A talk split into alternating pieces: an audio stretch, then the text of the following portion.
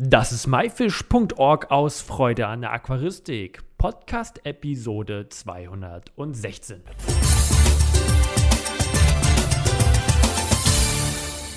Hi, mein Name ist Lukas Müller und danke, dass du wieder dabei bist. In der heutigen Episode beschäftigen wir uns mit dem Thema Sterben Aquaristikvereine aus? Und dafür haben wir Lars Dwinger am Telefon. Hallo Lars. Hallo Lukas. Es gibt ja viele verschiedene Vereine in der Aquaristik. Bist du selber in einem Mitglied? Ja, ich bin Mitglied im Arbeitskreis Wirbellose in Binnengewässern und dort auch im Vorstand tätig. Und um deine Frage zu beantworten, ich denke, die Vereine sterben tatsächlich aus. Es ist heutzutage einfach schwieriger, als es früher war, den Nachwuchs wobei der Nachwuchs jetzt nicht damit gemeint ist, Kinder und Jugendliche, sondern aquaristischer Nachwuchs, der kann ja durchaus auch schon älter sein, ähm, die Vorteile von Vereinen nahezulegen, so will ich das mal nennen. Also es ist gar nicht das Problem, auf sich aufmerksam zu machen. Das kann man heutzutage viel einfacher als früher, dank der Social Media. Aber Leute zu bewegen, sich aktiv in einer Gemeinschaft zu beteiligen, gemeinsam Wissen zu erlangen, Wissen weiterzugeben und das Ganze nicht nur unverbindlich. Das ist, glaube ich, eine Herausforderung, also die, die nicht nur aquaristische Vereine haben, sondern natürlich auch andere Organisationen. Selbst die Sportvereine klagen ja über mangelnden Nachwuchs oder ganz wichtiges Thema Freiwillige Feuerwehr. Ich wohne relativ ländlich ähm, selbst die Freiwillige Feuerwehr, die nun sicherlich eine der allerwichtigsten Aufgaben im, im na, im, im, im öffentlichen Raum auch da wahrnimmt. Selbst die haben so große Probleme und das, obwohl die Kids da mit Technik, die sie eigentlich begeistern sollte, konfrontiert werden. Also ich, ich sehe das tatsächlich auch so. Die Vereine sterben aus, diese Vereinskultur, die, die ich vielleicht noch als Kind und Jugendlicher wahrgenommen habe, wird es so nicht mehr geben irgendwann in vielleicht 10, 20 Jahren. Das klingt sehr schade. Liegt das denn jetzt daran, dass wir alles über Social Media machen oder weil das Angebot einfach unverbindlich ist? Also ich glaube, es sind mehrere Faktoren. Heute ist es viel einfacher, an Informationen zu kommen, als beispielsweise vielleicht vor 20, 25 Jahren. Ähm, vor, da musste man tatsächlich Leute persönlich ansprechen und sagen, du sag mal oder empfiehl mir mal ein Buch. Heute gebe ich einen Suchbegriff ein bei Google und erhalte teilweise tausende von Antworten.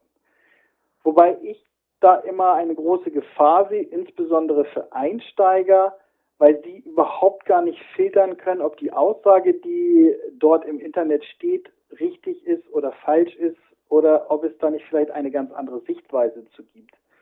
Ähm, das ist so die große Problematik dabei. Aber ich glaube auch insgesamt ist es ein, ein nicht nur dieser Informationsweg, den ich heute gehen kann, der ein völlig anderer ist, als das früher der Fall war, auch diese Unverbindlichkeit. Ähm, so, ich, ich muss mich nicht mehr irgendwo einbringen. Ich kann wie meine Kids immer sagen, ach, ich chill mal einfach so vor mich hin und prügel mal rum. Ähm, das ist natürlich, wenn du in einem Verein bist, da gibt es festere Strukturen natürlich, ähm, an die sich alle zu halten haben. Da gibt es feste Termine für Vereinsabende, da gibt es feste Termine für Veranstaltungen, Besuche, Messen, whatever. Und das ist, glaube ich, ein, ein, eine Sache, die wollen heutzutage viele Leute gar nicht mehr eingehen. Manche können das vielleicht auch gar nicht mehr, weil sie beruflich so sehr eingespannt sind. Ich glaube, das sind viele Faktoren. Also ich habe zum Beispiel eine Sache erlebt bei meinen eigenen Kindern, die nachher kaum noch Zeit hatten, kurz vorm Abitur für ihre sportlichen Aktivitäten in ihren Verein, weil sie einfach in der Schule derartig gefordert sind ähm, und gestresst auch sind, äh, warum das früher anders war, weiß ich nicht, aber die, die einfach ihre eigenen Hobbys kaum noch leben konnten, so, weil denen schlicht und ergreifend auch dafür die Zeit fehlte. Das ist sicherlich eine Problematik, ähm, die, die wir haben im Bereich von Kinder- und Jugendarbeit, sowohl in der Aquaristik als auch in der gesamten Gesellschaft. Ne? Und dann ist es aber auch tatsächlich so, dass heutzutage, glaube ich, nicht mehr so viele Leute bereit sind, sich ehrenamtlich zu engagieren. So, die gerne Sachen mitnehmen, aber kaum noch bereit sind, da auch eigene Dinge einzubringen. Das ist, glaube ich, auch etwas, das, das mir persönlich immer so auffällt, ähm, dass viele Leute, oh ja, klasse, mach mal. Und wenn man dann sagt, ja, ich brauche dafür Hilfe, oh, da habe ich aber gerade keine Zeit. So, das funktioniert nur bedingt, weil irgendwann sind auch die engagiertesten Leute an einem Punkt, wo sie sagen, nee, ich kann das nicht mehr alleine machen. Ich brauche dafür mehrere Schultern. Und wenn du dann keine Leute findest, dann geht so ein Verein auch irgendwann mal tatsächlich daran ein. Ne? Da ist ja auch nicht so, dass die aktiven Leute, die jünger werden und manche Dinge können die dann auch nicht mehr so. Ne? Du bist ja im Vorstand vom ja. AKWB. Aber was macht denn eigentlich der AKWB? Oh, was macht der AKWB? Soll ich, wir, du möchtest jetzt sicherlich nicht, dass ich aus unserer Satzung rezitiere. Nein, das möchtest du ganz sicherlich. Also ähm, wir sind ein, ein Verein, der sich deutschlandweit, ähm, teilweise haben wir sogar Mitglieder im Ausland, im, bei den europäischen Nachbarn, ähm, gegründet hat, um die Information über Wirbellose in Binnengewässern ähm, in die Öffentlichkeit zu tragen, um, um gerade auch Anfängern Hilfestellung zu leisten, ähm, um Arten zu erhalten, um einen regen Austausch von Tieren zu organisieren. Dafür bieten wir quasi die Plattform. Es gibt innerhalb der Bundesrepublik ähm, konzentriert einige Regionalgruppen, wo sich tatsächlich Leute zusammengefunden haben und innerhalb des Vereins kleine Gruppen gebildet haben, ähm, die das dort in der Region auch noch ein bisschen mehr intensivieren. Ähm, aber wir haben halt auch viele Einzelmitglieder. Wir haben als Vereinsorgan die Caridina, die du ja kennst, ähm, in Kooperation mit dem Dene Verlag. Das ist bei uns ähm, beispielsweise im Mitgliedsbeitrag enthalten. Ähm, natürlich ähm, haben wir als Verein, sind wir Mitglied im VDA, in dem Verband Deutscher Aquarianer und Terrarienvereine, ähm, weil natürlich auch wir ähm, die politische Vertretung haben möchten, weil wir es sinnvoll finden, weil auch natürlich in der wirbellosen Szene ähm, wir bedroht sind von Verboten. Haben wir ja schon beispielsweise Apfelschnecke, beispielsweise Procambarus clarki, den Florida-Sumpfkrebs. Ähm, und da brauchen wir einfach auch eine starke Gemeinschaft, die uns davor schützt, dass wir von ja, Tierrechtsorganisationen oder anderen Institutionen einfach überfahren werden mit unseren Interessen. Als ich selber mit Garnelen angefangen habe, bin ich ja auch Mitglied im AKWB geworden und da gab es immer so monatliche Treffen, wo man sich äh, zusammengesetzt hat und äh, bestimmte Themen diskutiert hat oder Sachen vorgestellt hat. Gibt es das heutzutage immer noch und ist der Anklang dazu denn auch noch da? Also du hast ja damals die Regionalgruppe in Hamburg besucht, weil das das nächstdichteste für dich war. Ähm, diese Treffen, diese monatlichen Treffen gibt es noch tatsächlich, ähm, sind heute leider nicht mehr so besucht, wie das vielleicht noch zu der Zeit war, als du das erste Mal bei uns warst. Ähm, aber gerade das ist eins dieser Treffen, wo ein intensiver Austausch stattfindet, wo auch Neulinge ähm, die Möglichkeit haben, erfahrene Züchter zu treffen, Fragen zu stellen, ähm, möglicherweise Tiere mal zu tauschen und sagen, Mensch, ich hätte gerne ähm, aber auch Pflanzen und Tipps und Tricks erhalten. So. Also vielleicht auch mal Sachen, ähm, die, die nicht überall im Internet stehen. Oder aber einfach auch mal Leute zu treffen und sagen, Mensch, ich würde dich gern mal besuchen gar nicht mal bei dir vorbeikommen. Also Kontakte zu knüpfen. Das ist, denke ich, auch eines der wichtigsten Sachen im Hobby, dass man Kontakte hat zu anderen, ähm, die einem mit Rat und Tat zur Seite stehen können. Denn es gibt immer wieder mal Probleme. Auch bei mir gibt es immer wieder mal problematische Becken, wo ich dann denke, verfluchte Axt, warum komme ich hier nicht weiter? Und dann ist es hilfreich, tatsächlich auch im persönlichen Austausch einfach mal die Situation zu schildern. Ich denke, das ist der große Vorteil von Vereinen, dass aber gerade Leute, die nicht organisiert sind, häufig auch so gar nicht erkennen, weil, weil sie es einfach auch noch nie erlebt haben. Die denken immer nur, ja, da sitzt so einer, Vereinsmeier, so ein Bestimmer vorne, der erzählt dann da irgendwas und alle haben nach seiner Pfeife zu tanzen. Aber so ist es ja Gott sei Dank nicht, zumindest in den meisten Vereinen, die ich kenne. Und da ich auch immer mal rumreise hier und bei Vereinen Vorträge halte, denke ich, dass das auch bei anderen Vereinen nicht der Fall ist. Ich bin froh zu hören, dass diese Treffen immer noch stattfinden, denn damals haben mir diese Treffen ja auf jeden Fall geholfen, weil man hat einfach einen Erfahrungsaustausch gemacht. Für mich selber war es natürlich auch sehr, sehr spannend, weil ich habe einfach neue Leute hinter dem Hobby kennengelernt. Empfiehlst du selber noch zu diesen Treffen zu kommen, um halt einen Erfahrungsaustausch zu machen? Ja, unbedingt. Also ich kann, kann nur dringend empfehlen. Also ich bin nicht nur Mitglied im AKWB, ich habe auch noch ein anderes Hobby, ich bin auch noch in der Terroristik unterwegs. Ähm, auch da bin ich regelmäßig, bin ich Mitglied in einem Verein und besuche auch regelmäßig andere Vereine, um mir beispielsweise Vorträge anzuhören. Also es ist etwas völlig anderes, jemanden zu sprechen, der eigene Erfahrung hat.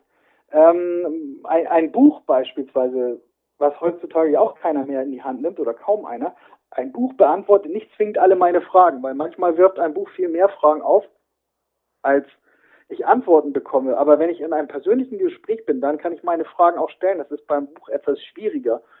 Und von daher dieser Kontakt zu Leuten, die beispielsweise schon die Tiere im Habitat gesehen haben und gesagt, Mensch, wie sieht's denn dort aus? Oder, oder, oder was haben die dort für Werte? Wie sind die klimatischen Bedingungen? Du warst doch schon da. Ist ja was völlig anderes, als wenn ich irgendwo lese, ja, in der Region sieht so und so aus. Aber das mag ja für dieses spezielle Habitat, dieses Mikro, Habitat vielleicht ganz anders sein. Und von daher ist für mich der persönliche Austausch, und den hat man halt in den Vereinen, einfach mal unbezahlbar. Wenn jetzt hier ein Zuhörer gerne in einem Verein Mitglied werden möchte oder schauen möchte, welche Vereine gibt es in meiner Region, wie geht man da am besten vor, einen richtigen zu finden?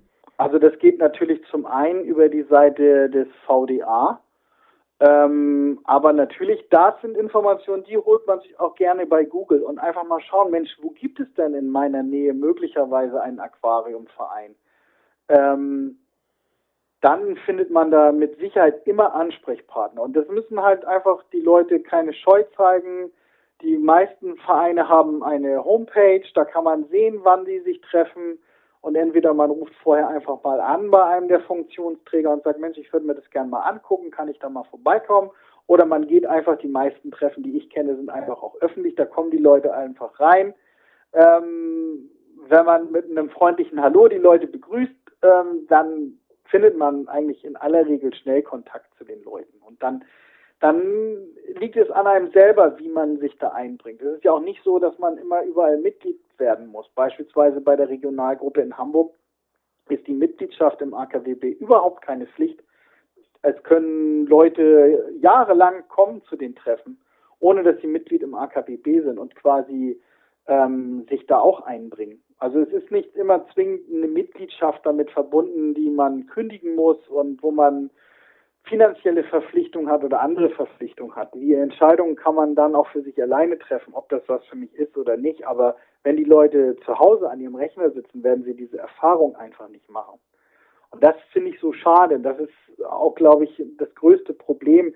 Ich denke, die, die meisten Leute kommen schwer vom Sofa hoch aus allerlei Gründen und aber wenn die diese Erfahrung erstmal machen und ein wenig Blut geleckt haben und es wirklich auch interessant für die ist, dann sind die auch häufig äh, an den Vorteilen interessiert, die so ein Zusammenschluss bietet. Also bist du der Meinung, dass ein Treffen bei einem Verein, wo man diskutiert, mehr Sinn macht als solche Facebook-Diskussionen beziehungsweise auf Social Media? Mm, also der, der große Nachteil, den ich häufig bei Social Media sehe, ist, dass die Leute schon mal nicht respektvoll miteinander umgehen.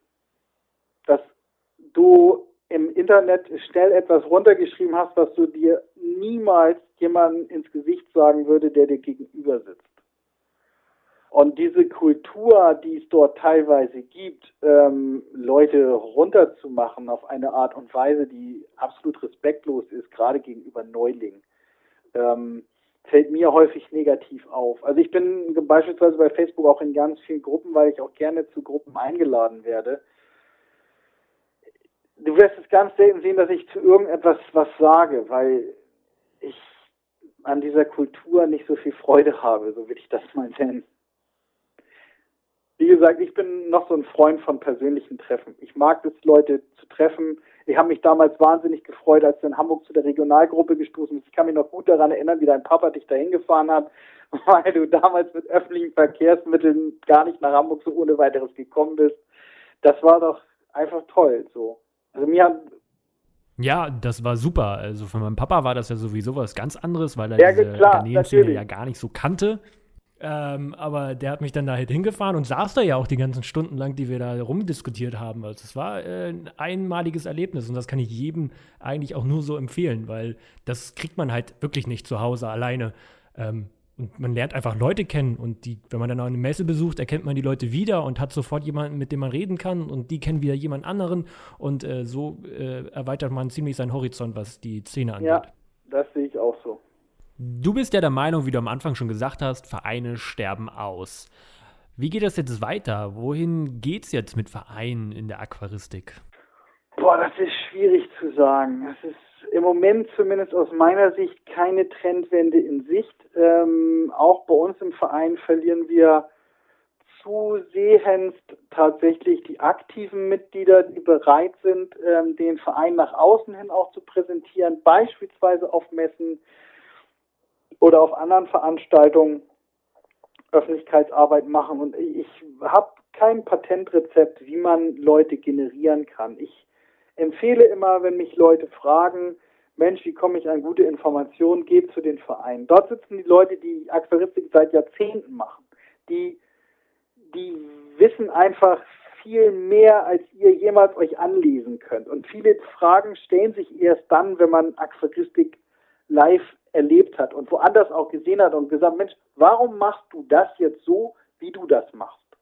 Die Frage wäre dir vorher nie gekommen, wenn du den nicht gesehen hättest. Deswegen, ähm, aber wie man diese Leute abholt ähm, und sagt, du Forum, Facebook, das ist nicht das Leben, das reale, wirkliche Leben. So funktioniert es nicht immer so. Also natürlich kann man da viele Informationen haben, aber ich glaube, viel mehr Informationen kriegt man im persönlichen Gespräch und vor allen Dingen auch in Treffen, wo man Leute tatsächlich trifft und sagt, Mensch, wie hast du das gemacht? Warum hast du das gemacht?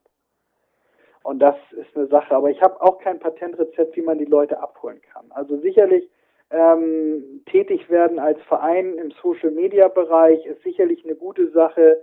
Man muss immer versuchen, den Leuten klarzumachen, welche Vorteile sie haben. Aber all die ganze Werbung bringt nichts, wenn die Leute sagen, nö, Verein finde ich doof. Dann ist jedes Argument, das du bringst, einfach so, das sind so Totschlagargumente, da brauchst du keine Diskussion mehr anfangen. Ne? Wenn die Leute schon sagen, ah, nee, Verein ist doof. Ja, aber, nee, Verein ist doof. Ja, okay, Verein ist doof. Und das ist so häufig, das häufig größte Problem, glaube ich. Was die Leute auch nicht sehen, die dann auch, wenn, wenn ich dann ankomme und sage, ja, wir brauchen eine politische Vertretung, gerade wir Wirbellosen, Halter und Freunde. Nee, brauche ich nicht. Ich mache meine Sachen alleine im Keller. Aber die verstehen nicht, was global auf uns zurollt, immer wieder und vermehrt. So, aber ich, ja, das, ich weiß nicht, ich habe kein Patientrezept. Wenn ich das hätte, dann hätte ich da längst gegengesteuert, aber ich habe es nicht. Und offensichtlich ist es ein gesellschaftliches Problem. Wie gesagt, diese, diese Vereinskultur, wie ich sie noch kennengelernt habe und du ja wahrscheinlich auch schon von klein auf an im Verein, im Sportverein, stirbt insgesamt in Deutschland. Wobei man ja auch sagen muss, diese Vereinskultur ja auch einmalig ist in Deutschland. Die es ja in der Form so intensiv, glaube ich, in keinem unserer europäischen Nachbarländer. Klar, im Sportverein schon, aber in anderen Bereichen weiß ich nicht. Also ich selber kann nicht verstehen, warum Vereine aussterben, weil ich bin ja selber auch Mitglied und äh, war in den letzten Jahren auch sehr, sehr gerne da. Heutzutage kann ich es halt einfach leider zeitlich nicht mehr. Ich denke, das ist natürlich bei vielen anderen auch ein Problem. Aber ich verstehe nicht die Aussage, dass man keinen Verein braucht, weil es ist einfach Gold wert, was man da an Leute kennenlernt und auch vor allem auch an Erfahrung äh, mitsammelt. Ja, und ich sag mal so, wenn du jemanden im Verein ansprichst und sagst, Mensch, Hilfe, dann hast du da immer Leute und die helfen. So. Ja, aber wie gesagt, ich glaube, ich will jetzt nicht sagen, wir gehören da zu den Dinos, weil dafür bist du noch zu jung und ich auch. Ich kenne einfach ganz andere Dinos. aber ähm, von, von der Denke her ist das möglicherweise tatsächlich dinosauriermäßig. Aber warten wir es einfach mal ab. Vielleicht kommt noch irgendwann, man sagt ja immer, jede, jede Trendwende kommt irgendwann wieder. Ähm, vielleicht haben wir irgendwann wieder, dass die Leute sich mehr zu persönlichen Kontakten hingezogen fühlen und sagen, ja, Internet ist, ist nice, aber da gibt es auch noch neben der virtuellen Welt eine reale Welt und die ist einfach nochmal um Längen besser. Also, lieber Zuhörer, was haben wir gelernt? Gucke im Internet nach, frage andere Aquarianer, ob die auch in einem Verein Mitglied sind. Schaut euch diesen Verein mal an und vielleicht ist das ja auch was für dich. Und ähm, ich kann nur aus eigener Erfahrung sagen, dort kann man sehr gute Erfahrungen sammeln und von anderen viel, viel, viel lernen. Ich bedanke mich, Lars, für deine Zeit Dank, und deine Lukas. ausführlichen Antworten. Jo, Ciao. vielen Dank. Bis dann, Lukas. Tschüss.